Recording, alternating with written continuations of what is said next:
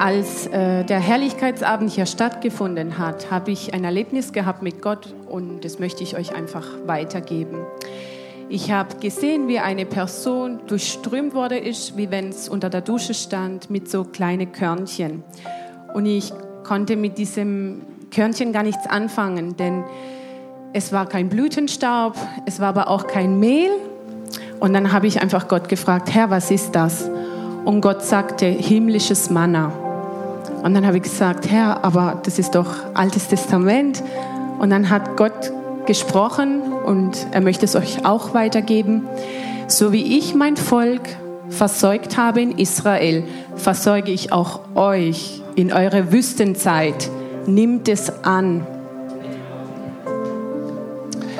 Wir wollen noch zwei Prophetien hören. Wenn du gleich bereit bist, dieses himmlische Manna zu nehmen, mach dich bereit. Wir wollen jetzt gleich schon vor, dem, vor der Predigt schon Aufruf machen und beten, dass dieses, weil Wort kommt und dann müssen wir gleich reagieren. Das ist wichtig. Ja? Aber noch zwei wollen wir anhören. Bist du bereit? Alex, hau rein. Jetzt kommt der Alex. Guten Morgen. Ähm, Gott ist gut, oder? Was ist Gott? Gut. Wunderbar, richtig schön. Hey, im Lobpreis vorhin habe ich einfach so mitgesungen und ich habe gedacht, mm, es klingt so schön. Und Gott hat ja verschiedene Melodien, ja, Tonarten. Und ich liebe es in Dur zu singen, okay? Weil Dur hebt nach oben, Loben zieht nach oben, ja? In Moll kann ich auch singen, nur das macht mich gerne mal so ein bisschen so oh, depressiv, so ein bisschen nachdenklich und mm. aber Gott möchte, dass wir frei sind in Gedanken. Er möchte frei, er möchte, dass wir frei sind und dass wir gut denken. Ja? Das heißt, er möchte, wenn wir schwere Gedanken haben, sie umwandeln, sie transformieren durch die Kraft des Heiligen Geistes, durch Buße, ja? Hey, dass wir so denken wie er. Okay? Und mir ist eine Sache noch aufgefallen und ähm, die Gemeinde, es ist total wichtig, dass wir uns nicht von Menschen abhängig machen. Gott findet es, Gott findet es nicht gut. er mag es total, wenn wir ihn anbeten, okay? Und nicht auf Menschen gucken. Egal wer vorne steht, ob es der Daniel ist oder ob es der Edmund ist oder ob es äh, Natalie ist, genau. Völlig egal, wer da vorne steht, okay? Ja, oder ob du das bist. Gott soll angebetet werden im Lobpreis mit all deinem Leben, all deinem Sein. Wenn du dich angesprochen fühlst, Fühl mal richtig in dich hinein. Auch was der Daniel angekündigt hat. Wenn du dich angesprochen fühlst, geh ins Gebet, sprich mit Gott darüber. Hey Gott, kann es sein, dass es vielleicht mein Herz auch betrifft, dass ich manchmal zu sehr auf Menschen gucke, dass ich schön dastehe, schön glänze, oh, ja, ich werde gesehen, wow. Hey, Gott interessiert es null, okay? Gott guckt auf dein Herz und er freut sich und er sagt, ich hab dich lieb, du bist gut so wie du bist. Ja, du brauchst nicht von Menschen Anerkennung bekommen. Ich bin dir genug, sagt Gott. Okay? Ja. Wir werden gleich reinbeten, dass das geschieht. Ja, noch ein Wort wollen wir vom Herrn hören. Wenn noch jemand was hat vom Herrn, kann es spontan kommen. Wenn du was hast, was für die Gemeinde ist, sei mutig. Dann wollen wir ins Gebet gehen. Shalom. Ich, äh, vorhin im Lobpreis, als wir das erste Lied gesungen haben, mit Bergen und Höhen, Anbetung, da habe ich mir so einen Tannewald vorgestellt, um einfach da so ein bisschen hineinzugehen. Und plötzlich sehe ich da so Schleier, so wie Ströme, die da fließen in unserer Anbetung, einfach, dass da was freigesetzt wird. Und dann ging das weiter. Ich sah plötzlich so etwas wie ein Schmuckkästchen. Ich wusste gar nicht, was ist das jetzt? Und dann sehe ich die Hand Jesu so. Und dann ging da Licht von aus. Also so Strahlen, so wirklich, ja, so segnende Strahlen. Das hat mich wirklich tief berührt, muss ich ehrlich sagen. Also der Heilige Geist, Gott will uns segnen. Er ist wirklich ein segnender Gott. Weil wir im neuen Bund sind, unter seinem Blut. Nicht mehr unter dem Alten Testament, sondern jetzt eine gesegnete Gemeinde. Ein, ja, unter ihm, damit wir ein Segen sein können auch. Und wer jetzt will, dass dieser Schleier weggeht, wer will, dass diese Freude kommt, moll weg, du rein. Und wer dieses himmlische Manna, das ist das Wort vom Herrn, wer ist bereit, das sagt, ja Jesus, ich, bin, ich will erleben, dass du mich versorgst, mitten in meinem Moment. Komm nach vorne, wir wollen jetzt ein kurzes, knackiges Gebet machen. Ein Gebet des Glaubens, dass der Herr jetzt fließt. Wisst ihr, wichtig ist, das Wort zu hören und dann, wenn es dich anspricht, auch zu reagieren. Das ist ganz, ganz, ganz wichtig in dem Moment. Sei mutig. Ist egal, wie Leute denken. Wir sind jetzt unter uns. Wichtig ist nicht, was Leute denken, wichtig ist, was Gott denkt über dich. Kannst du auf die Bühne gehen?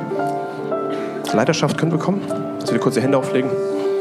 Könnt ihr noch kurz nach vorne kommen? Schritt nach vorne, wäre cool. Wir werden kurz die Hände auflegen. Okay, noch einen Schritt nach vorne. Perfekt. Danke, Jesus. Noch ein bisschen nach vorne. Liebe Gemeinde, wo noch nicht vorne sind, ein bisschen nach vorne, ähm, könnt ihr die Hände ausstrecken von hinten? Das wäre super. Luca, kannst du noch ein bisschen reinhauen? Und ein bisschen mehr Lobpreis. Können, können wir in Zungen singen hinten? Geht das? Und du brichst die Mächte der Finsternis, ja? Eins vorweg, es gibt immer wieder Aufrufe. Diese Aufrufe sollen kein Hype sein. Ihr sollt nicht jeden Gottesdienst nach vorne kommen. Gott ist ein Gott der Freiheit, der Freiheit schenkt. An uns ist es, diese Freiheit festzuhalten, okay? Ich glaube, dass unser Gott groß ist, er regiert. Und dass da, wo du dir in deinem Herzen Freiheit wünschst, Freiheit von Menschenangst, Freiheit von Gebundenheiten, wo du einfach merkst, wo du irgendwie abhängig bist von Menschen. Ich segne dich jetzt im Namen Jesus mit der Kraft seiner Herrlichkeit und ich segne dich mit der Kraft, mit der Fülle. Und diese Fülle soll ich erfüllen, da wo du Mangel in deinem Herzen hast. In den Namen Jesus. Und jede Art von Menschenfurcht, ich binde dich in den Namen Jesus. Und ich rufe Freiheit hinein, die Christus für euch hat, erkauft hat, am Kreuz von Golgatha. Ihr seid seine Kinder. Ihr seid seine Kinder. Ihr seid keine Clementinen, keine Hempfli-Bempflis. Ihr seid Kinder Gottes, gekrönt mit seiner Herrlichkeit. Halleluja. Und auch da, wo schwere Gedanken sind, ich binde euch jetzt, ihr schweren Gedanken. Und ich rufe hinein, Freiheit. Halleluja, Jesus. Ich rufe dein Blut aus über diese Versammlung. Dein Blut, was reinigt, was frei macht. Es ist die stärkste Macht und Kraft im Universum. Danke, dass du uns es aufs Herz legst, wenn wir Buße tun sollen uns aufrichtig entschuldigen sollen bei dir. Und du sagst, ja, wenn ihr euch entschuldigt, werfe ich eure Sünde tief hinab ins Meer und ich verdamme euch nicht mehr. Ich liebe euch und ich vergebe euch von Herzen. Haltet die Vergebung fest und stellt euch richtig hin, ihr seid frei durch Jesus Christ. Halleluja. Und er ist auch der Tröster. Er tröstet da, wo ihr Trost braucht. Okay? Danke, Jesus, dass die Freiheit in dir möglich ist. Alles ist möglich für den, der glaubt. Und wir kommen jetzt im Glauben zu dir. Und wir danken dir, Vater, dass wir jetzt empfangen, Vater, übernatürliche Versorgung, Manna vom Himmel zu deiner Ehre. Vater, wir danken dir, dass neue Freude jetzt zustande kommt. Freudenöl statt Trauer in Jesu Namen. Wir brechen jetzt diese Mächte der Finsternis, der Trauer in Jesu Namen. Depression erhebt euch und wirft euch ins Meer in Jesu Namen. Du Ablehnung und Minderwertigkeitsgedanken erhebt euch und wirft euch ins Meer jetzt in Jesu Namen. Wir tauschen ein diese, diesen Trübsal, diese Ablehnung, diese Enttäuschung Enttäuschung zu Freude, zu Gerechtigkeit und Sieg im Heiligen Geist in Jesu Namen. Denn im Reich Gottes ist Kraft und Gerechtigkeit im Heiligen Geist. Vater, wir danken dir für neue Freude heute, Vater. Wir danken dir für Freiheit, die von dir kommt in Jesu Namen. Und so beten wir, Vater, jetzt, Vater, dass dieser Schleier wegkommt und die Liebe Gottes jetzt ganz neu reinkommt. Und Vater, ich bete, Vater, dass die Hände, Vater, jetzt offen sind zu deiner Ehre, zu empfangen. Dein Öl vom Himmel deine Liebe jetzt, Vater, dass die Herzen jetzt auf sind, zu empfangen von dir. Und ich spreche jetzt aus, Vater, dass dein Wille geschieht. Wie im Himmel, so auf der Erde. In Jesu Namen. Amen. Amen. Packt das im Glauben. Ja, nimmt das im Glauben. Gott segne euch.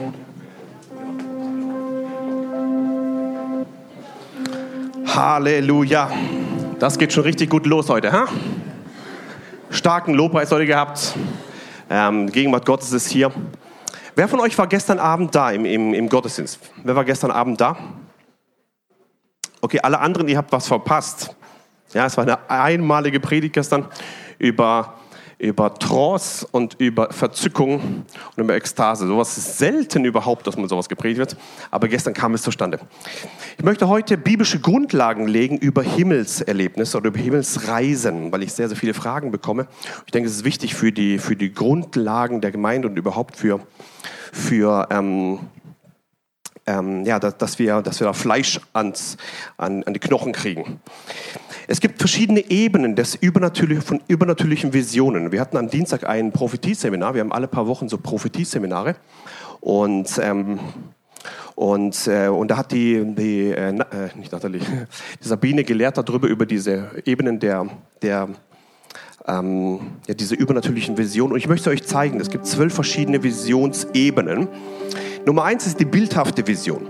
Eine bildhafte Vision ist das, was wir oft sehen. Wir, wir haben eine, eine, wie eine Prophetie, eine Vision, etwas, was wir sehen können. Etwas, was, was wir in einem Moment sehen, also wie, ein, wie so ein Bild, wo du siehst. Zweite Ebene ist diese Panorama-Vision. Es ist etwas, was wie ein, wie ein Kinofilm läuft. Das sind also mehrere Bilder zusammen. Manche Leute haben Träume. Träume sind, ist eine eigene, eigene Gruppe für sich. Ähm, Joel 3 sagt, in den letzten Tagen werde ich meinen Geist ausgießen über alles Fleisch. Ja? Äh, eure Söhne und Töchter werden Weissage Nummer eins.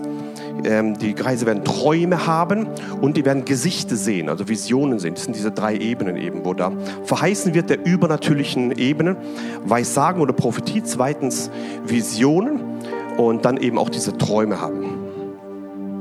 Genau, Nummer vier, was da gibt, ist eine hörbare Botschaft. Es kann sein, du bist irgendwo unterwegs, bist zu Hause, bist im Auto, wo auch immer, und hörst verschiedene, verschiedene hörbare Dinge. Du hörst irgendwelche Dinge, die, die Gott zu dir spricht. Du weißt gar nicht, von wo kommt das. Das ist oft in der, in der Bibel auch geschehen. Da spricht Gott plötzlich irgendwas und du weißt gar nicht, von wo kommt es überhaupt. Hörbare Botschaften. Dritte, Nummer fünf sind die geistliche Wahrnehmungen. Das ist oft so, Menschen sagen, ich habe da so einen Eindruck oder ich habe da so ein Bauchgefühl oder ich habe da so ein, so, oft ist es verbunden mit der Geistesgabe der Weisheit oder der Erkenntnis, wo man plötzlich so eine Wahrnehmung hat, eine geistliche Wahrnehmung und du weißt ganz genau, das ist die richtige Lösung da drin. So gibt es auch Leute, die in diesem, diesem Bereich, in der übernatürlichen ähm, Ebene ähm, leben. Dann gibt es Erscheinungen. Erscheinungen von Engeln, von irgendwelchen Personen, Jesus selbst oder verschiedenen Orten. Unsere liebe Erik hat schon erlebt, wie Jesus selbst gekommen ist. Erscheinungen, ja. In der Bibel erleben wir oft, dass Engel erscheinen. Engel einfach kommen und etwas ankündigen. Das haben wir ganz oft gesehen, so eine Erscheinung Nummer 6. Wenn du bereit bist dafür, kann, kann das auch sich, wie soll man sagen, vervielfältigen in deinem Leben. Nummer 8 ist ein, ist ein nee, Nummer 7 ist eine göttliche Sicht. Göttliche Sicht heißt, Gott sieht etwas in der, in der übernatürlichen Welt und plötzlich passiert es auch in der Geist, in der physischen Welt. Das passiert, wo Paulus ähm, sich bekehrt hat. Da gehen wir auch später tiefer rein. Paulus hat sich bekehrt und die, eine übernatürliche Sicht ist hineingekommen auf die physische Erde. Das ist diese göttliche Sicht. Apostelgeschichte Kapitel 26. Dann gibt es Nummer 8 diesen, diesen offenen Himmel. Ist auch interessant. Ähm, in Matthäus 3 steht es eben drin, dieser offene Himmel, als, als Jesus getauft wurde, ihr die Geschichte, hat der Himmel sich geöffnet. Der Heilige Geist kam rein. Ist auch interessant so, du guckst auf den Himmel und der öffnet sich plötzlich. Und dann kommt er das runter, ja. Das ist so bei Jesus passiert, der offene Himmel. Ähm, dann gibt es Nummer 9, Trance, Verzückung oder Ekstase. Da werde ich nicht viel dazu reden, da hat Herr Stuck gestern Papa ganze Stunde geredet. Halleluja. Es lohnt sich, die anzuhören. Ja? Es ist biblisch. Die Esoterik versucht das alles zu kopieren, aber die Grundlage ist biblisch. Lassen wir uns das nicht klauen. Ja? Wenn wir es hier machen, wenn es die anderen machen, nur mit einer anderen ähm, Quelle.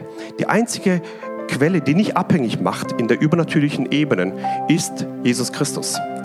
Wenn du in eine andere Quelle reingehst, kommt sie nur in Abhängigkeiten hinein. Bevor ich hier weitergehe, ich, hab, ich war in Indien, habe jemand gesehen, der, ähm, der hat sich bekehrt.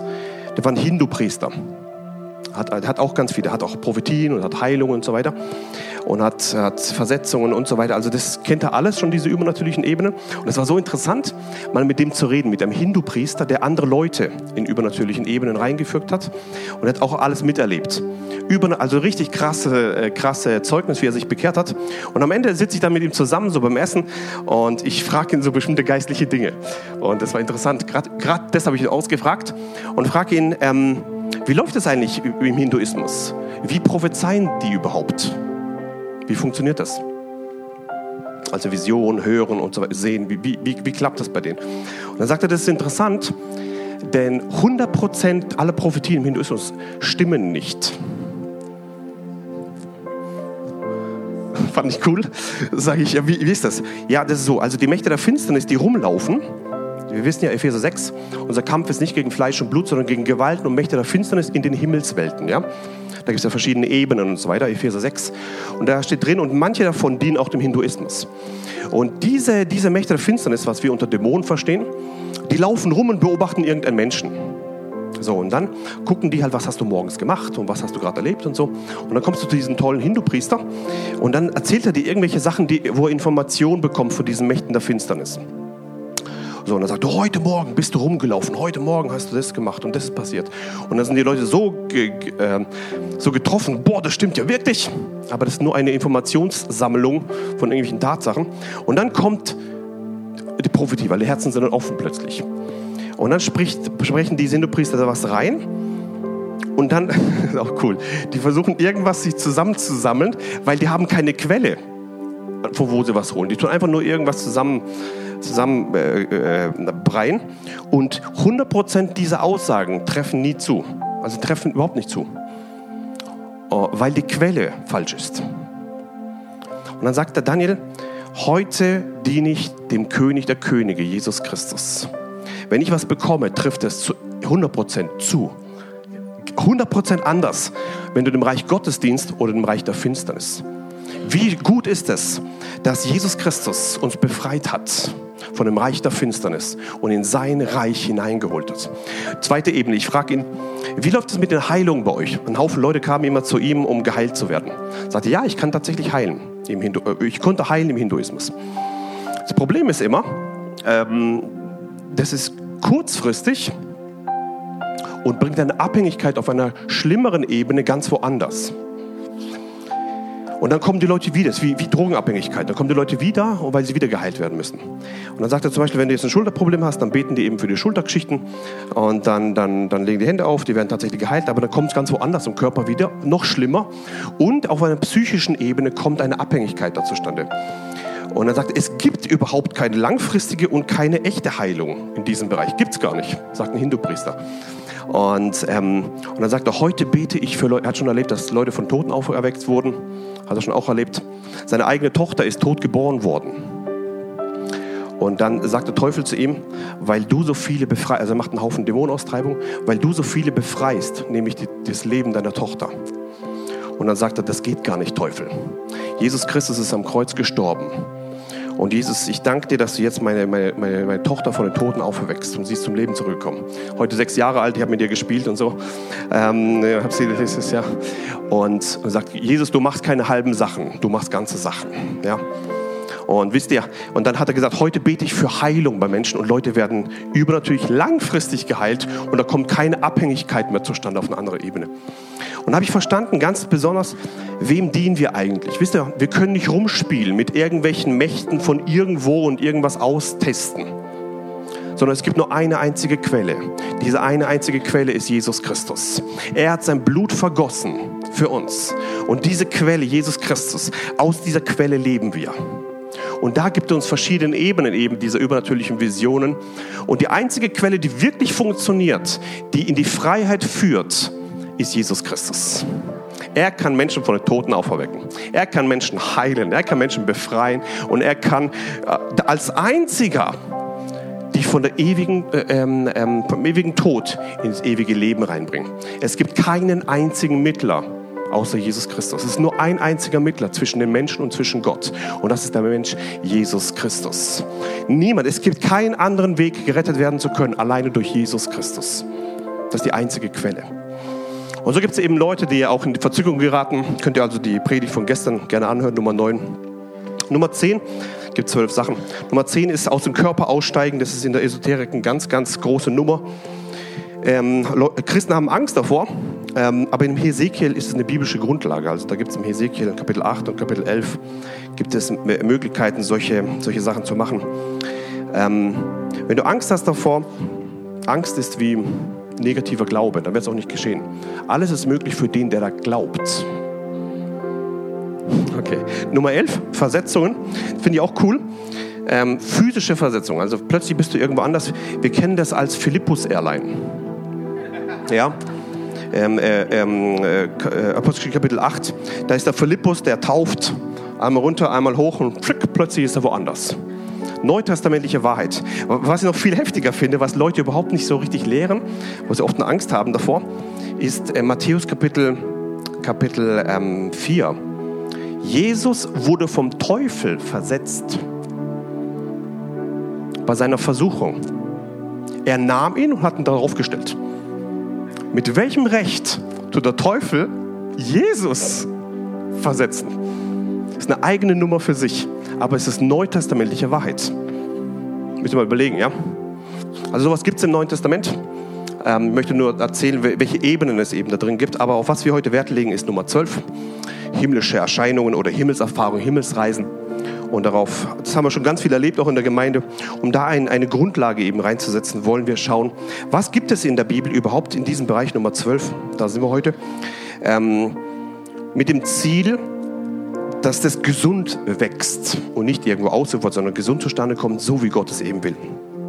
Es gibt verschiedene himmlische Erscheinungen oder himmlische Erlebnisse oder Himmelsreisen im, im, im, im, in der ganzen Bibel durchgehend.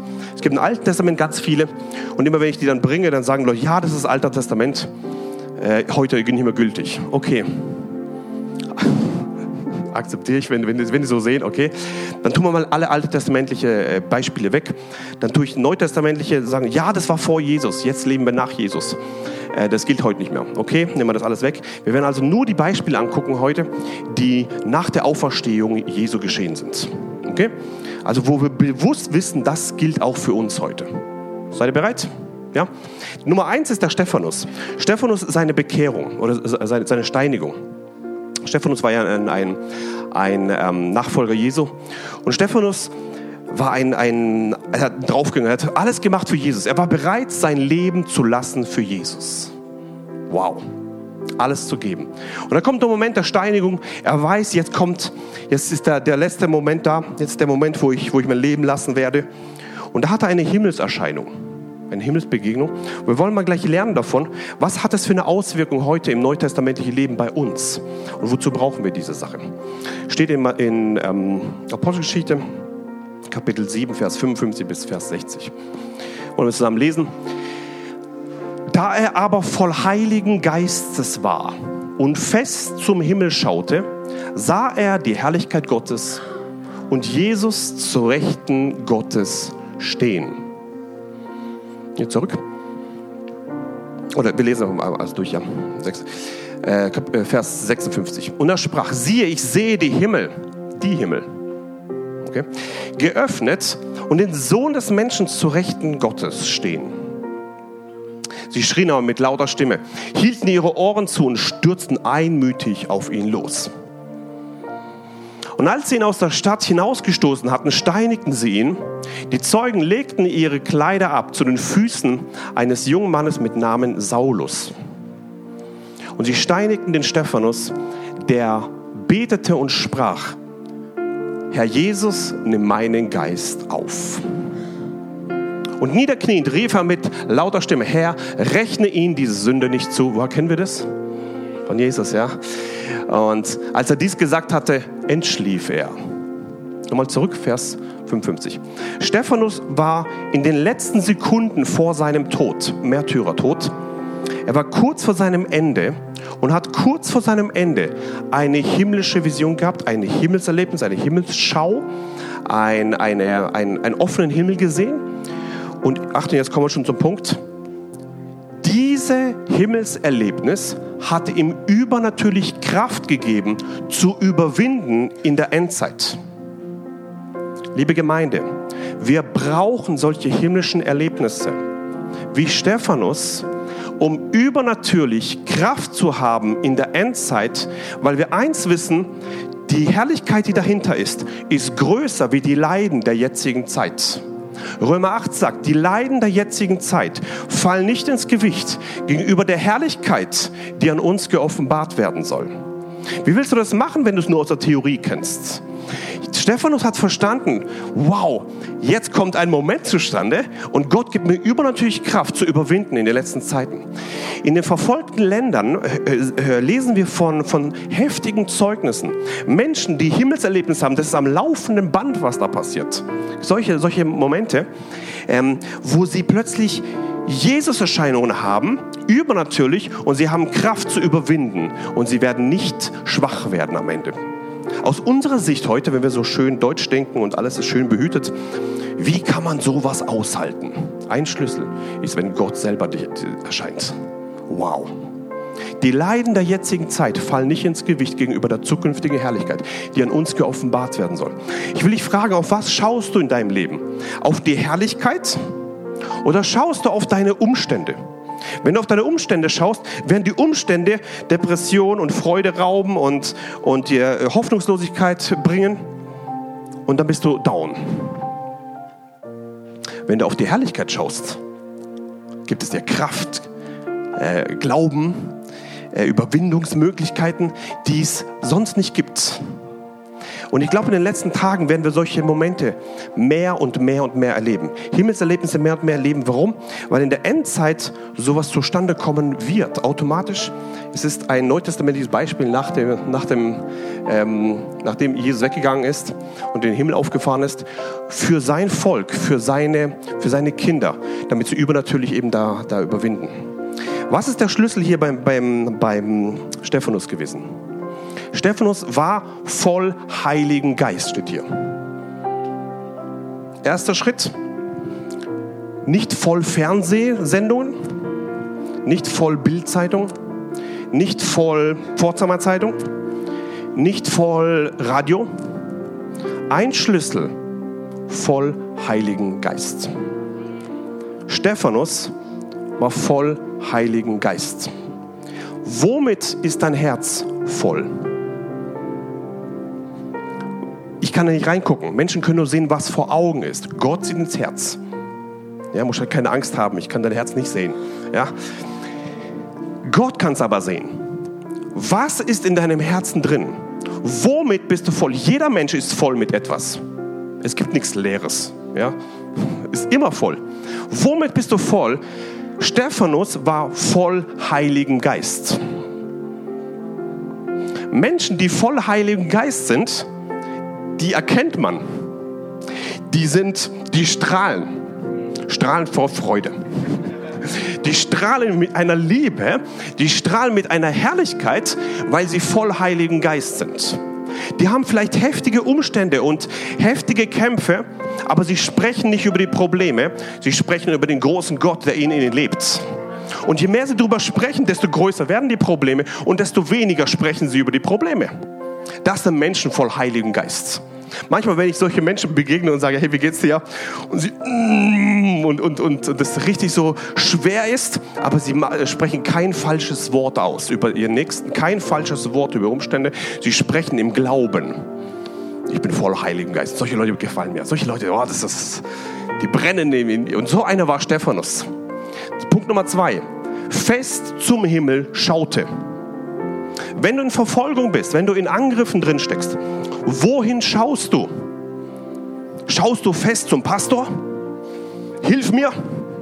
Schaust du fest zu deinem Hauskreisleiter? Hilf mir. Schaust du fest zu deinem Gegner, der dich fertig macht? Schaust du fest, wie du, du äh, falsch behandelt wirst? Worauf schaust du in den Zeiten der Verfolgung? Der Schlüssel ist voll Heiligen Geist. Zweitens, fest zum Himmel schauen. In Zeiten der Verfolgung, wenn du es schaffst, auf den Himmel zu schauen und nicht auf deine Probleme zu schauen, ist es ein Schlüssel, übernatürliche Ebenen freizusetzen in deinem Leben. Und was ist dann passiert? Er sah die Herrlichkeit Gottes. Die Herrlichkeit Gottes will in deinem Leben sich offenbaren. Es will kommen und, und dich voll machen, dich, wie soll man sagen, ähm, dir ein, ein Fundament geben, wo du draufstehen kannst. Dein Herz voll zu machen mit der Herrlichkeit Gottes. Herrlichkeit ist ein Schlüssel zu überwinden in den letzten Tagen. Wie Paulus es eben sagt, was ich schon erwähnt habe. Ähm, die Leiden nicht ins Gewicht gegenüber der zukünftigen Herrlichkeit, was noch kommen wird. Ja? Und Jesus zur Rechten stehen. Er hat also hochgeguckt, Stephanus, und er sieht Jesus. Stephanus ist nicht tot, noch nicht. Stephanus lebt auf dieser Erde, so wie wir. Er voll Heiligen Geist guckt auf Jesus, schaut zum Himmel, sieht die Herrlichkeit Gottes und sieht Jesus plötzlich stehen. Frage, können wir heute im Neuen Testament, nach, der Auf nach, nach dem, nachdem Jesus weggegangen ist eben, können wir Jesus im lebendigen Zustand sehen? Ja oder nein? Ja. Wenn du das nicht glaubst, wirst du das nicht erleben. Ist so. Ja, dir geschehen nach deinem Glauben. Stephanus war auf der Erde und hat Jesus gesehen. Ist so. Er sah Jesus zu Rechten Gottes stehen. Nicht nur Jesus, sondern er hat Gott gesehen, zu Rechten. Ja, also Gott war zur Linken, Jesus war zur Rechten. Jesus zu Rechten Gottes stehen. Und was dann eben passiert? Weiter. Ähm, ich sehe den Himmel geöffnet. Wow. Den Sohn des Menschen zu Rechten Gottes stehen. Schrien mit lauter Stimme und hielten ihre Ohren zu und stürzten einmütig auf ihn los. Also, das ist eine typische Reaktion. Wenn du anfängst zu erzählen von der übernatürlichen Ebene der Kraft Gottes, werden Leute anfangen zu schreien, ihre Ohren zu halten und auf dich einzustürzen. Ganz normal. Einfach auf Jesus schon. 58. Ähm, und die haben ihn rausgestoßen, haben ihn gesteinigt. Und die Zeugen haben die, die Kleider zu den Füßen eines Mannes, Saulus, der ja gesagt hat, bitte tötet diese ganzen komischen Christen, bis er später selber einer geworden ist. Und sie steinigen Stephanus und der betet. Achtung, was waren seine letzten Worte? Nicht, oh, mir geht's so schlecht, ich habe solche Schmerzen und mir ist so schlimm. So waren die Umstände. Aber er hat drüber geschaut und hat gesagt, Herr Jesus, dann blicken wir immer auf Jesus. Nimm meinen Geist auf. Mhm. Niederkniend rief er mit lauter Herr, rechne ihn diese Sünde nicht zu. Was kannst du sagen an deinem letzten Tag deines Lebens, wenn ein Verfolger deines Lebens, der bis zum letzten Tag tatsächlich sich nicht verändert und immer auf dich draufhaut und immer dich fertig macht und nie dir Ruhe und Frieden gibt, kannst du am Ende deines Lebens sagen, Herr, rechne ihm oder ihr diese Sünde nicht zu. Kannst du das sagen? Das ist ein Mann voll Heiligen Geist. Und als er dies gesagt hatte, entschlief er. Ein Schlüssel von Stephanus war tatsächlich, war voll Heiligen Geist, hat auf Jesus geschaut. Seine letzten Worte waren Worte des Glaubens. Und vor ihm liegt diese Krone der Gerechtigkeit, diese Krone, dieser Lohn im Himmel. Wow, ein Märtyrer kommt in den Himmel.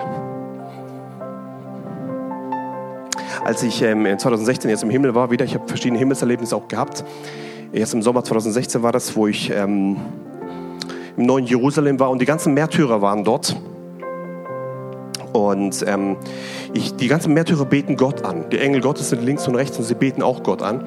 Und ich sehe so die Märtyrer und ich stehe so ganz hinten, stoße den einen an, der guckt mich an so und ich frage ihn und ich weiß, er war ein Märtyrer. Und ich, und ich habe mir so deutsch nachgedacht, Mann, das war aber, pff, der hat gelitten und so. Und habe ihn gefragt, hey, war es nicht schlimm? Du hast dein Leben gelassen für Jesus. War es nicht schlimm für dich? Und er guckt mich an mit Augen der Erfüllung, guckt mich an mit solchen Augen der. Hm, er, er war erfüllt, hat der Gott angebetet. Und er guckt mich an und sagt, jede einzelne Sekunde auf dieser Erde hat sich gelohnt im Vergleich zu der Herrlichkeit, die ich heute habe im Himmel. Das hat mich so berührt. So berührt. Weil sie haben viel mehr im Himmel, wie sie hier an Leiden hatten. Da ist mir dieser Vers ganz neu gekommen. Die Leiden der Zeit fallen nicht ins Gewicht. Nicht. Sie sind, sind nicht unwichtig, aber sie fallen nicht im Gewicht gegenüber der Herrlichkeit, die an uns geoffenbart werden soll. Vielleicht steckst du in einer Phase drin, in einem Sturm drin, wo richtig schlimm ist. Ja, er ist schlimm, aber die Herrlichkeit ist größer. Bitte schau auf die Herrlichkeit, nicht auf die Probleme auf dieser Erde. Lass dich von dem nicht bestimmen. Jesus Christus ist derjenige, wo dich da rausführen kann. Mit einem Wort und der Sturm hat ein Ende. Wisst ihr das? Aber er braucht so viele Stürme, um dein Herz zu verändern. Ja, aber einen Sturm wegzukriegen ist für Jesus ganz leicht. Jesus geht es nicht um den Sturm, Jesus geht es um dein Herz. Bitte gib ihm dein Herz. Zweite Person, die so etwas erlebt hat, war Paulus. Paulus selber bei seiner Bekehrung. Wir lesen in Apostelgeschichte Kapitel 22, Vers 6. Lesen zusammen. Ähm, und es geschah mir aber, äh, Paulus erzählt es selber, als ich reiste und mich Damaskus näherte, ähm, dass um Mittag plötzlich aus dem Himmel ein helles Licht mich umstrahlte. Paulus war ja kein Anhänger von Jesu in dem Moment. Und plötzlich kommt aus dem Himmel ein helles Licht, das ihr uns strahlt. Könnt ihr euch das vorstellen? Mittagszeit ist eh schon hell. Und dann kommt aber richtig hell. Okay? Und ich fiel zu Boden und hörte eine Stimme, die zu mir sprach, Saul, Saul, was verfolgst du mich? Ich aber antwortete, wer bist du, Herr? Das ist cool, er sagt schon Herr. Wer bist du, Herr? Und er sprach zu mir, ich bin Jesus, der Nazoräer, den du verfolgst. Die aber bei mir waren, sahen zwar das Licht, aber die Stimme dessen, der mit mir redete, hörten sie nicht. Ich sagte aber, was soll ich tun, Herr? Der Herr aber sprach zu mir, steh auf und geh nach Damaskus, und dort wird dir von allem gesagt werden, was dir zu tun verordnet ist. Da ich aber von der Herrlichkeit, Achtung, Himmelserlebnisse haben immer mit Herrlichkeit zu tun. Zweimal schon, ja. Da ich aber von der Herrlichkeit jenes Lichtes nicht sehen konnte, wurde ich von denen, die bei mir waren, an der Hand geleitet und kam nach Damaskus. Stell dir mal das vor. Ein, ein Leiter der Verfolgung der Christen. Wie nennen wir heute die großen, nee, ich sag's einfach, die, die großen Organisationen, die heute gegen, gegen, auch gegen Christen gehen, heißen heute IS. Könnt ihr euch den Leiter der IS vorstellen? Glaubst du, dass Jesus plötzlich kommen kann? Dem Leiter der IS begegnen kann, so wie Paulus. Mit dem hellen Licht, mit einem Moment, und er spricht und übernatürliche Bekehrung kommt zustande. Wir erleben so etwas. So etwas gibt es heute. Das ist kaum bekannt, sowas. Aber sowas gibt es. Leute, die die Christen verfolgen, plötzlich erscheint Jesus ihnen direkt und ändert alles. Die ganze Kirchengeschichte, die ganze Bibel hat sich verändert aufgrund eines Himmelserlebnisses. Der Himmel hat sich geöffnet, ein Licht hat sich umstrahlt und Paulus wurde gerettet. Paulus hat sich verändert. Die ganze, ganz Christen hat sich verändert durch ein Erlebnis. Wir wollen mal da reingucken, Vers 6 nochmal. Wollen mal da reingucken und ein bisschen, ein bisschen zurückgucken, was, was können wir davon lernen. Es geschah mir aber, als ich reiste und mich Damaskus näherte. Frage, hat er sich danach ausgestreckt, dass er das Himmelserlebnis hat? Nein, hat nicht mal Jesus geglaubt. Plötzlich kommt da einfach aus dem Himmel ein helles Licht und umstrahlt ihn. Also wenn ein helles Licht kommt, merkst du das ziemlich schnell. Und ich fiel zu Boden und hörte eine Stimme, die zu mir sprach, Saul, Saul, was verfolgst du mich? Es kommt der Moment, wo Jesus direkt mit den Verfolgern spricht. Sowas gibt's. Sowas gibt's. Ich habe beantwortet, wer bist du Herr? Und er sprach zu mir, ich bin Jesus der Nazareer, den du verfolgst. Weiter die, das ist ein wichtiger Vers jetzt, die aber bei mir waren, sahen zwar das Licht, aber die Stimme dessen, der zu mir redete, hörten sie nicht. Frage an euch, stell dir mal vor, da ist eine Gruppe von zehn Leuten. Einer hört eine Stimme, der andere nicht. Kann es sein, dass du von Gott eine Stimme hörst? Du hörst sie und alle anderen nicht. Ist so. Faszinierend. Sie sehen ein Licht, da ist was, aber hören keine Stimme. Paulus hört diese Stimme. Es kann also sein, du bist in einem Raum mit 20 Leuten und du hast volles Mega-Erlebnis und der daneben was ganz anderes. Du hörst was und denkst, alle müssen das hören. Und der daneben hört überhaupt gar nichts. So war es schon hier. Apostelgeschichte Kapitel 22. Wir können hier lernen, dass manche Erlebnisse sind individuell. Manche sind, sind äh, sichtbar für alle. Das Licht hat jeder gesehen. Dass etwas Übernatürliches geschehen ist, hat jeder gesehen. Das Wort hat nur er gehört. So ist es manchmal. Wozu hat Gott das gemacht? Wozu gab es diese, wir haben ja gelernt beim Stephanus, wo, wozu war das da? Um ihm übernatürlich Kraft zu geben, zu überwinden in der Endzeit. Wir brauchen das. Was war hier? Wozu war dieses, dieses Erlebnis vom Himmel überhaupt da? Es war dazu da, um eine, eine Änderung zustande zu bringen von einem Verfolger zu einem Nachfolger Jesu. Das kann Jesus machen. Wir brauchen es umso mehr heute. Amen. Wir brauchen Leute, die, die Jesus selber erleben und, und sagen, wow, und ich werde jetzt ein Nachfolger Jesus. Ich glaube, dass das möglich ist. Dann haben wir einen Mensch, der in den dritten Himmel entrückt wurde. Die Bibel erklärt uns von einem Menschen, wir wissen nicht, wer dieser Mensch ist. Hauptauslegung ist, dass Paulus selber war. Aber er selber schreibt nur von einem Mensch, der in den dritten Himmel entrückt wurde. Wir wollen mal hineinschauen, was sagt die Bibel hier. 2. Korinther Kapitel 12, Vers 1 bis 4. Gerühmt muss werden. Zwar nützt es nichts, aber ich will auf Erscheinungen und Offenbarungen des Herrn kommen. Also es gibt Erscheinungen und Offenbarungen des Herrn. Paulus hat gewusst, er muss es lehren. Weil wenn er da nichts lehrt, dann gibt es da keine Grundlage. Erscheinungen und Offenbarungen des Herrn. Ich weiß von einem Menschen in Christus, so, so erzählt er von ihm. Ich weiß von einem Menschen in Christus, dass er vor 14 Jahren, ob im Leib, weiß ich nicht, oder außer dem Leib, weiß ich nicht, Gott weiß es, okay, dass dieser bis in den dritten Himmel entrückt wurde. Und ich weiß von dem betreffenden Menschen, ob im Leib oder außer dem Leib, weiß er nicht, Gott weiß es, dass er in das Paradies entrückt wurde und unaussprechliche Worte hörte, die auszusprechen einem Menschen nicht zusteht. Wir haben hier einen neutestamentlichen Beweis in 2. Gründe Kapitel 12. Ähm, nachdem Jesus von, äh, in den Himmel gegangen ist, dass es einen Menschen gab, der in den dritten Himmel entrückt wurde, der auch wieder zurückgekommen ist. Sonst könnte er nicht davon berichten, sonst wäre er ja tot.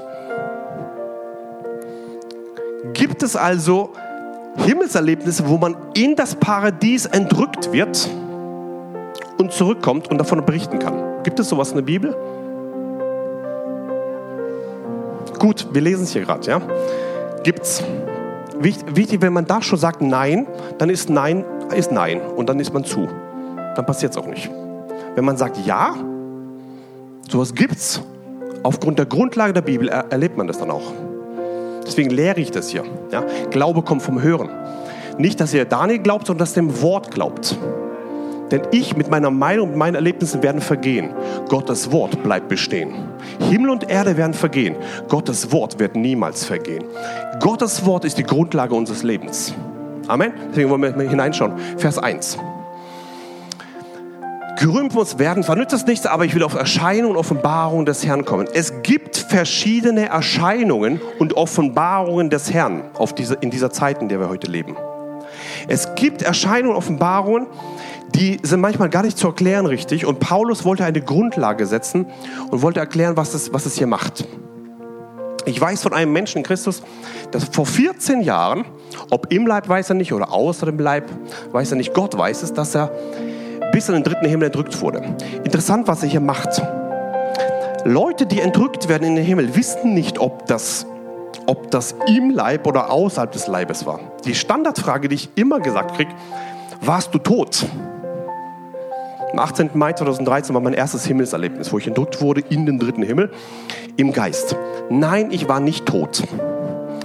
Sonst wäre ich heute nicht mehr da. Ja, genau. So, es gibt also auch im Neuen Testament so etwas. Ja, ähm, ich saß also so wie ihr im Stuhl und während er davon gepredigt hat, ähm, war ich plötzlich entrückt in den Himmel. kurzen Schwenk. Wozu hat Gott das bei mir gemacht?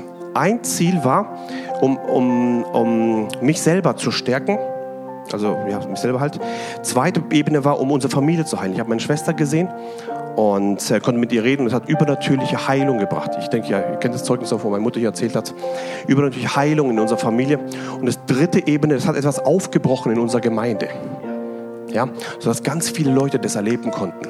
Ja, ähm, und dafür bin ich dankbar für so viele Leute, die getauft werden im Heiligen Geist, für Leute, die für Kinder schon Himmelserlebnisse haben, Leute äh, Erlebnisse haben im Himmel.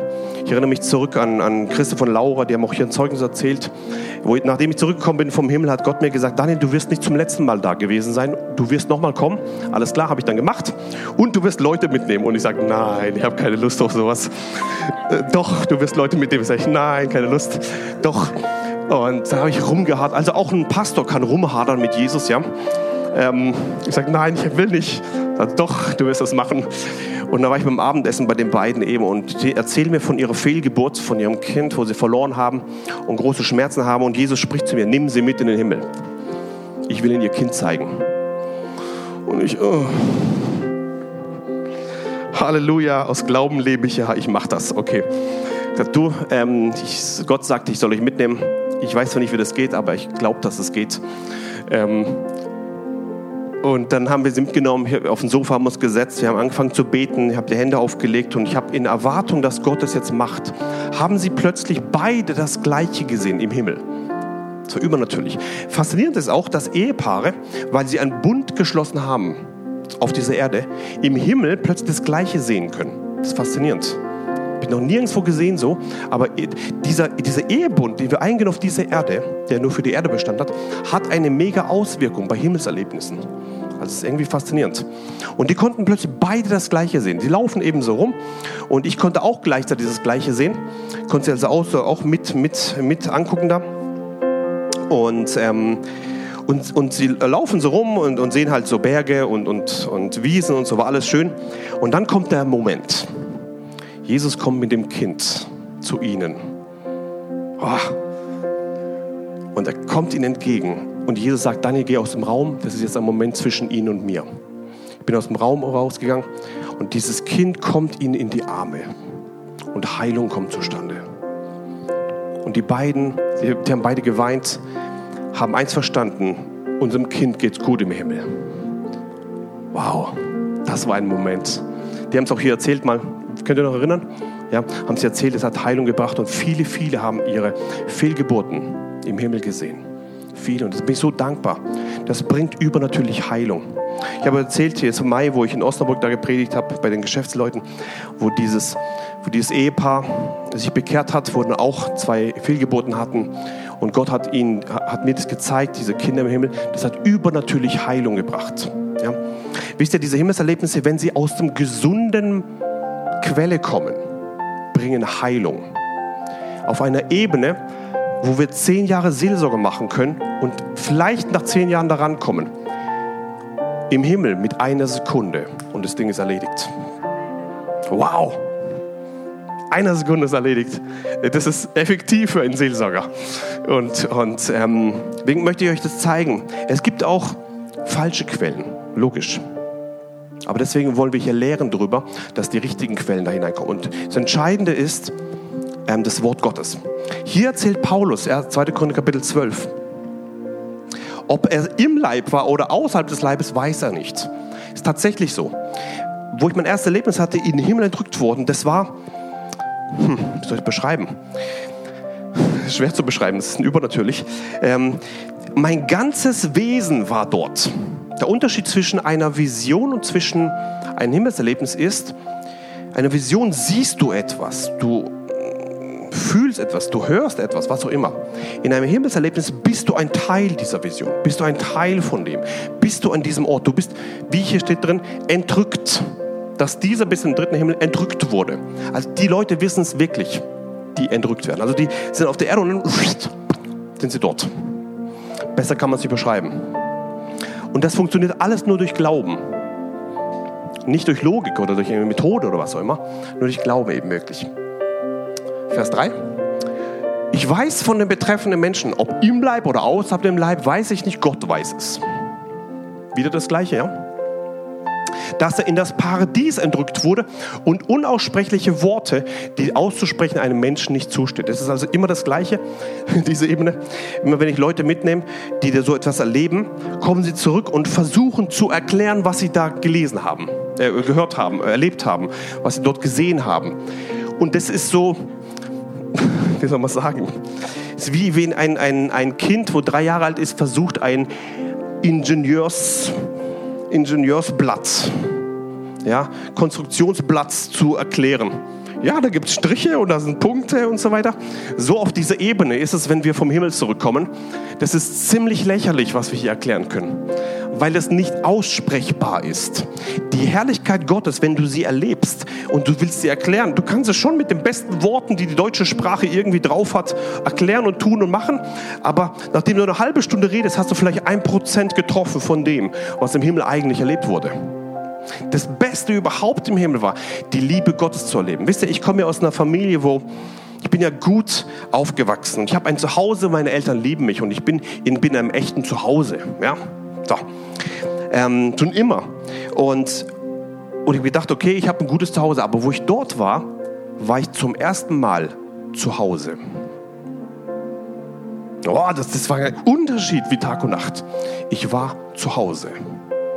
Ich war an dem Ort, zu dem ich geschaffen wurde zu sein für die Ewigkeit. Ich war an dem Zuhause, dem himmlischen Zuhause. Dieses Zuhause wartet auf uns. Gott hat es zugelassen, in meinem Leben euch zu sagen, wir haben keine bleibende Stadt hier auf dieser Erde, sondern eine himmlische wartet auf uns. Bitte schaut auf das Himmlische und nicht auf das Irdische. Ja, und so ist es eben mit diesen unaussprechlichen Worten. Kommen die zurück und versuchen alles auszusprechen. Ähm, und das ist zwar schön zu hören und das ermutigt auch, aber es ist nicht der Inhalt von dem tatsächlich, was erlebt wurde, weil es ist viel mehr. Und dann hat mein Vater mir erzählt, Daniel, wenn du das zum ersten Mal haben wirst, schreib alles auf. Ist auch faszinierend. Er wusste, dass es kommt. Ich habe das so im Nebensatz gehört, denke, okay, alles klar. Er wusste, dass es kommt. Und wenn du das zum ersten Mal haben wirst, schreib alles auf. Weil das Problem ist, man kann das nicht so richtig artikulieren. Du verlässt die Dimension der Erde und kommst in die Dimension des Himmels. Und wenn du zurückkommst, ist es wie, mein Vater beschreibt es, wie versuchen, Wasser festzuhalten du kannst dich schon bemühen. Nur der Inhalt, was festgehalten wird, ist nicht viel. Deswegen ist gut, Ratschlag für dich, wenn du, wenn du heute Nacht etwas erlebst oder die nächsten Wochen, Monate, was auch immer, solche Himmelserlebnisse erlebst und Jesus erscheint dir oder du hast eine Vision oder was auch immer. Ich gebe euch den pastoralen Ratschlag weiter. Schreib alles auf, sofort. Die Gruppe, die ich da mitgenommen habe, dann oder wo wir mitgenommen haben zusammen, ich habe gesagt, hey, wir werden das haben, wir werden den Himmel eben geben, das wird funktionieren. Ihr werdet richtig starke Sachen sehen. Und dann, ähm, danach bitte aufschreiben, sofort. Alles aufschreiben. Du wirst also dich hinsetzen und alles aufschreiben. Weil wenn du das nicht machst, danach ist alles weg wieder. Du denkst, du hast alles da, aber es funktioniert nicht. Das hat auch nichts mit Vergessen zu tun. Das ist einfach die Dimensionsunterschiede, die es da sind. Das ist eine andere Dimension auf dieser Erde. Es ist einfach nicht, es ist nicht irdisch. es ist himmlisch. Und, und hier spricht Paulus davon, er wurde entrückt in den, in den in Paradies und hat eben diese unaussprechlichen Worte gesehen, die es auszusprechen einem Menschen nicht zusteht. Fragen euch, kann heute im Neuen Testament eine Person in den dritten Himmel entrückt werden? Ja oder nein? Ja. Alles ist möglich für den, der da glaubt. okay, weiter geht's. Wir kommen langsam zu der Zielgeraden, dann wollen wir euch auch dienen mit, mit Gebet nochmal. Johannes auf der Insel Patmos. Die ganze Offenbarung wurde geschrieben aufgrund eines Himmelserlebnisses. Das, was du weiterzugeben hast aufgrund deines Erlebnisses, ist wichtig für deine Umgebung. Hätte äh, ähm, Johannes das nicht geschrieben, wüssten wir viele Dinge, die heute in der Endzeit passieren, eben nicht. Und wir wollen mal schauen, wie hat er das beschrieben? War das eine Entrückung? War das eine Versetzung? Wie hat er das, geschrie wie hat er das äh, geschrieben? Offenbarung Kapitel 1, Vers 10. Er schreibt hier, ich war an dem Tag des Herrn im Geist. Gut erklärt. Mehr erklärt er nicht. Und ich hörte hinter mir eine laute Stimme wie von einer Posaune. Er erklärt nur, er war im Geist. Ende. Man kann es tatsächlich auch nicht besser erklären. Also als ich damals ein Himmelserlebnis hatte, ich war am Tag des Herrn im Geist. So war es. So beschreibt es äh, Johannes. Er war am Tag des Herrn im Geist. Dann geht es weiter, Kapitel 4, Vers 2. Sogleich war ich im Geist. Und sie, ein Thron stand im Himmel und auf dem Thron saß einer. Jesus, einer. Ähm, dann ein bisschen präziser wird es erklärt in Offenbarung Kapitel 17, aber nur ein bisschen Vers 3. Und er führte mich im Geist hinweg in eine Wüste und ich sah eine Frau auf einem scharlachroten Tier sitzen, voller Lästernamen war und sieben Köpfe und zehn Hörner hatte. Hier steht eben drin, führte mich im Geist hinweg. Du kannst von Gott im Geist hinweggeführt werden. Kann ich einen Amen hören? Gut, ist ja Bibel, ja? Gut, das Wort Gottes sagt das. Führte mich hinweg. Offenbarung Kapitel 21. Und er führte mich im Geist hinweg auf einem großen und hohen Berg und zeigte mir die heilige Stadt Jerusalem, ähm, wie sie aus dem Himmel von Gott herabkam. Hier sagt er eben noch einmal, und er führte mich im Geist hinweg. So ist am besten vielleicht zu erklären. Das ist Offenbarungsformulierung. Wenn du so etwas erlebst, kannst du sagen, okay, der, der Herr hat mich im Geist hinweggeführt gut erklärt. Aber ich weiß nicht, ob das jemand kapiert. Ähm, aber so ist die biblische äh, äh, Erklärweise hier. Ähm, wisst ihr, das Problem, wenn wir über übernatürliche Ebenen sprechen, ist, dass man sie auf der Erde kaum beschreiben kann. Das ist so ein bisschen schwierig. Ja? Und ob die Leute dir glauben, ist abhängig davon, ob sie selber einen Glauben haben zu Gott, um das packen zu können oder nicht. Deswegen möchte ich dich ermutigen, alle Himmelserlebnisse im Neuen Testament, die nachdem Jesus weggegangen ist, zustande gekommen sind, Stephanus, wo übernatürlich Kraft bekommen hat, äh, zu überwinden, war ein Segen für das Neue Testament. Auf Paulus, der sich bekehrt hat, wurde ein Segen plötzlich für die ganze Menschheitsgeschichte. Ja? Dieser Mann, der in den dritten Himmel äh, entrückt wurde, wurde geschrieben, damit wir ein Beispiel haben da drin. Und Offenbarung hier, Johannes auf der Insel Patmos, wurde im Geist hinweggeführt. Oder er war am Tag des Herrn im Geist. Und diese Ebenen sind Ebenen, wo, wo plötzlich etwas möglich ist, wo du etwas weitergeben kannst, das auf der irdischen Ebene sonst so nicht möglich ist. Ich möchte dich ermutigen, ähm, das geht. Es funktioniert. Ja, Amen, genau. Und dann kommen wir langsam zum Ende. Was ist der Schlüssel? Leute fragen mich immer, kommt zu mir, Daniel, erklär mir das Geheimnis davon. Wenn ich es wüsste, würde ich es dir sagen. Ja, ich, wenn ich wüsste, ich habe immer mich zurückgehalten vor dieser Frage, weil alles, was ich da sage, ist ein, ist nichts, ja, und bringt nur Verwirrung. Wie, wie geht das? Was ist das Geheimnis? Oder wie komme ich in den Himmel? So fragen mich Leute, ja. So, was ist der Schlüssel? Und ich habe mich immer zurückgehalten vor der ganzen Sache, weil wenn man einem Deutschen erklärt, was der Schlüssel ist, macht er das genauso, wie man es ihm erklärt. Und dann wird es wieder eine Methode und dann wird es wieder aus Gesetzeswerken. Ja? Das ist immer das Problem von, von uns. Nee, das ist die positive Eigenschaft unserer deutschen Gesellschaft, aber mit einem Nachteil im Übertönlichen da drin. Deswegen, okay. Ähm, und und diese, diese, da wird es wieder zu, ich muss eine Methode anwenden, ich muss etwas tun da drin. Ja? Und das, dann wird es wieder weg vom Geist hin zu, zu einem selber. Und jetzt habe ich aber eine Bibelstelle gefunden für euch und die möchte ich euch zeigen. Damit kommen wir zum Ende. Hebräer Kapitel 11, Vers 5. Dieser Henoch kommt aus dem alten Bund in das Neue hinein für uns. Um etwas zu erklären, was möglich ist bei dem Thema Entrückungen. Hebräer 11, Vers 5. Der Hebräerbrief beschreibt das ganz besonders und erklärt den Schlüssel, den ich euch jetzt weitergeben will. Nicht meine Erklärung, Bibelerklärung. Viel besser wie meine Erklärung durch Glauben. Durch Glauben wurde Henoch entrückt. Wie wurde Henoch entrückt? Durch Glauben. Hilft denen, wo, wo praktische Anweisungen haben wollen, nicht viel. Aber der Schlüssel, um sowas zu erleben, ist durch Glauben. Ich habe mich in meinem Leben gewundert, bevor wir gleich lesen wir weiter. Gott, was machst du da bei mir? Ich wurde 2003 geheilt von der MS, habe zehn Jahre lang erklärt über die MS, gepredigt, getan, gemacht, alles war super. Und dann 2003, zehn, zehn Jahre später, macht der Herr mit Himmelserlebnisse und dann erzähle ich nur noch über Himmelserlebnisse. Gott, machst du jetzt einen Themenwechsel bei mir oder was ist da los? Und dann habe ich verstanden, das ist nicht, aus Gottes Sichtweise ist Heilung und Himmelserlebnis gar kein, gar kein Unterschied. Dahinter steckt Glauben. Dein Glaube hat dich geheilt, sagt Jesus.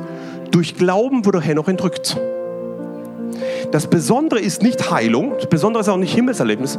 Das Besondere ist das, was dahinter steckt, der Glaube. Da habe ich verstanden, Gott hat mich geführt, geführt, geführt, das Glauben, um, um mich im Glaubensebene wachsen, wachsen, wachsen zu lassen. Und plötzlich war die Stufe dran, Himmelserlebnis. Das war nur ein Output, nur etwas, ein Ausstoß, nur ein, eine Folge des Glaubens. Ja, deswegen möchte ich ermutigen da drin, suche nicht nach der Heilung, Himmelserlebnis, die großen Offenbarungen, suche nach dem, dem, dem Gabengeber Jesus Christus. Bleib im Glauben an Jesus dran. Und dann hat er Sachen für dich vorbereitet, die viel besser sind, wie das, was ich erlebt habe in meinem Leben. Er hat Sachen für dich vorbereitet, die durch Glauben möglich sind, die du sonst nie erleben wirst in deinem Leben. Bitte schau nach diesem, diesem, diesem Glaubensfundament. Jesus ist der Eckstein unseres Glaubens. Er ist derjenige, auf den wir uns stellen. Henoch wurde entrückt durch Glauben. Kann ich einen Amen hören? Amen. Wie geht das also? Wie komme ich in den Himmel? Durch Glauben. So gebe ich euch den Schlüssel jetzt weiter, durch Glauben. Jetzt geht es noch ein bisschen weiter. Sodass er den Tod nicht sah, ich möchte ich ein bisschen herausfordern, was durch Glauben noch möglich ist. Die einen sagen, ich sterbe durch eine Krankheit. Henoch hat gesagt, ich gehe in den Himmel durch Glauben. Ist das im Neuen Testament möglich? Es steht drin. Ich möchte dich herausfordern. Was du glaubst, wirst du auch erhalten. Okay, für die, die es packen, wichtig war, haben sie es gepackt. Henoch wurde entrückt, sodass er den Tod nicht sah und er wurde nicht gefunden. Vermisstenmeldung. Henoch ist gesucht. Wenn ihr diese Nachricht lest, wurde ich entrückt. Ihr seht mich im Himmel wieder. Tschüss, Henoch. Ja? So kannst du dann deine Abschiedsrede machen. Und dann bitte nicht irgendwie so äh, Gefühlssachen reinschreiben, bitte das und das, sondern sprich aus Glauben. Ganz wichtig, okay? Gut. Weil Gott ihn entrückt hatte. So etwas gibt es. Denn vor, Achtung, jetzt kommt etwas Wichtiges, denn vor der Entrückung hat er das Zeugnis gehabt, dass er Gott wohlgefallen habe. Henoch wusste durch Glauben, er hat ein Zeugnis gehabt, dass, Gott, dass er Gott wohlgefallen habe. Henoch wusste eins, die Erde ist eins, der Himmel ist viel wichtiger. Und hier erwähnt uns der, der Hebräerschreiber etwas ganz Wichtiges. Vor der Entrückung hat er das Zeugnis gehabt, dass er Gott wohlgefallen habe. Er wusste, ich gefall Gott. Aus deutscher Sicht ziemlich stolz. Aus himmlischer Sicht, uh, Kommst gleich oder musst erst sterben? Ich komme gleich. Ein Schlüssel legt deine Minderwertigkeit ab. Du gefällst Gott, so wie du bist. Du gefällst Gott. Du gefällst Gott. Vor dem Entrückung hat er das Zeugnis gehabt, dass er Gott wohlgefallen habe. Und auch wenn du Fehler machst, und auch wenn du daneben bist, du gefällst Gott. Das ist ein Schlüssel. Ein Schlüssel, das hat was mit Identität zu tun. Wer bist du überhaupt? Du bist doch nicht etwas Tolles, weil du etwas Tolles machst, sondern schon vor grundlegender Welt hat Gott gesagt, wow, mein Kind, mein Geschöpf Gottes, mein Kind und du gefällst Gott. Wenn du, wenn du so dich angucken kannst im Spiegel morgens, ich bin heute Morgen aufgewacht und meine Nichte hat bei uns geschlafen. Und da hat sie mich gesehen mit solchen Haaren. Und mir war wichtig, ihr aber Hallo zu sagen, bevor ich mich duschen gehe da. Und dann guckt sie mich an. Hat versucht, mir die Hände aufzulegen morgens. Ja. Sag ich, ich gehe gleich duschen, dann komme ich wieder. Und dann ähm, habe ich etwas verstanden. Ich habe ihr Wohlgefallen, auch mit solchen Haaren. Das fand sie auch cool. So hat sie den Onkel noch nie gesehen. Ja? Hände auflegen. Wisst ihr, egal ob du geschminkt bist, ob du komische Haare hast, ob du Falten hast, du groß oder klein bist, dick oder dünn, du gefällst Gott. Und er hat Freude, in jedem Zustand deines Lebens dich zu umarmen. In jedem Fehler, in jedem, egal wie du aussiehst, egal was du machst, was du tust, Gott hat Wohlgefallen in dir. Wenn du das kapierst, morgens dich im Spiegel anguckst und sagst, wow, Gott, du hast mich wunderbar gemacht. Zwar ist hier und hier irgendwas, aber ich schaue auf die Herrlichkeit dahinter. Jawohl? Du hast mich wunderbar gemacht. Und Jesus, ich danke dir, dass du mich einzigartig gemacht hast in dem Schoß meiner Mutter. Und auch wenn meine Mutter mich abgelehnt hat, mein Vater mich abgelehnt hat und egal was war, aber Gott hat mich wunderbar gemacht. Und Henoch hatte diesen Schlüssel in seinem Leben und er hat etwas erlebt, was, was einen Schlüssel freigesetzt hat. So möchte ich euch das weitergeben. Ja? Der Schlüssel für solche übernatürlichen Entrückungen ist, hat was mit deiner Identität zu tun. Wer bist du? Wie siehst du dich? Karl-Heinz, ihr kennt Karl-Heinz, Anfang des Jahres ist er im Himmel jetzt entrückt worden, ja, kann man sagen, ist jetzt dort. Ähm, er hat immer gesagt, seh dich so, wie Gott dich sieht. Jetzt schon. Das war ein Schlüssel. Ja. Schau dich so an, wie Gott dich sieht. Und das war ein Schlüssel bei mir. Ich habe mich so angeschaut, wie Gott mich sieht und nicht wie die Leute mich sehen. Wenn du versuchst, irgendwie den Leuten gerecht zu werden, dann kommst du nicht ans Ziel. Wenn du aber anschaust, wie Gott dich sieht, dann kommst du ans Ziel. Wenn du Gott anguckst, ja, danke Gott, dass du mich so liebst und egal was ich mache, du liebst mich trotzdem. Und weil Gott dich liebt, willst du das Beste ihm zurückgeben. Willst du seine Gebote halten? Ja, Jesus sagt, wenn ihr mich liebt, werdet ihr meine Gebote halten. Und du sagst, wow, danke Gott, ich habe ich gefalle dir. Du gefällst Gott. Amen. Stehen wir zusammen auf. Lobas nach, nach vorne.